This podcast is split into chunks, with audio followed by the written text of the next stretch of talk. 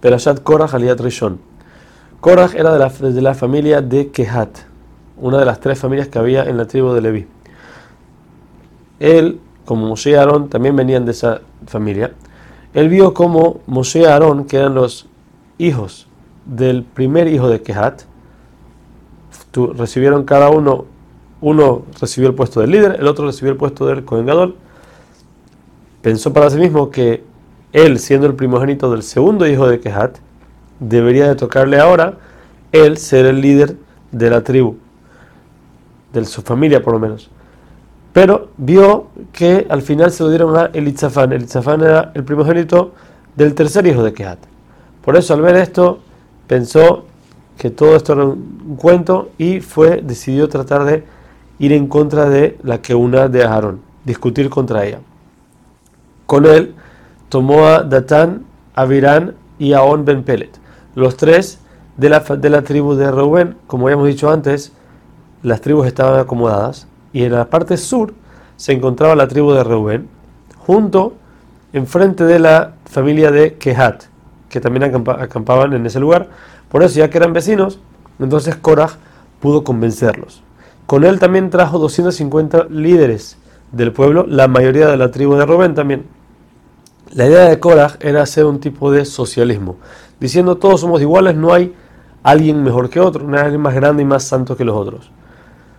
La perashá pasada, Perashat Shlach, terminó con la ley del tzitzit.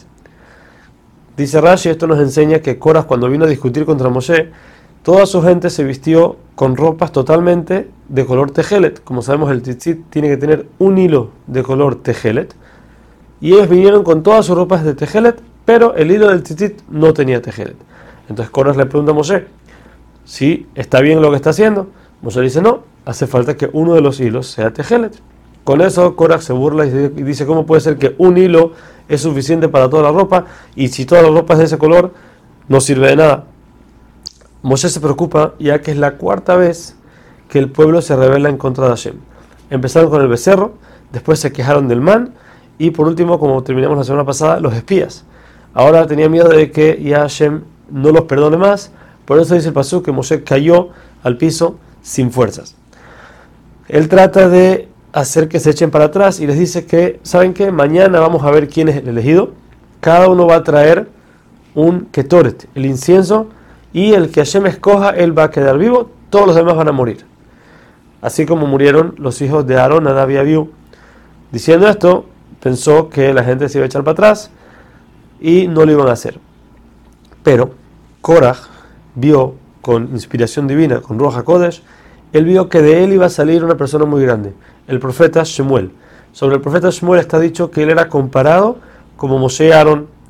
Entonces Korah dijo, si de mí va a salir esa persona, quiere decir que seguro yo voy a ganar. Lo que Korah no sabía era de que al último segundo sus hijos iban a arrepentirse y ellos iban a quedar vivos y de ahí iba a salir el profeta Shemuel. Moshe, para que la gente no se siga rebelando y no siga muriendo más gente de la tribu de Leví que se querían juntar con Korah, les habla fuerte y les dice que ellos también tienen un puesto grande en el, pueblo de Israel, ellos son los que tienen que cargar el Mishkan y son los que cantan en el Betamigdash. También para tratar de hacer paz, Moshe va y habla, trata de hablar con Datán y Abirán, pero estos no le hacen caso y no aceptan hablar con él.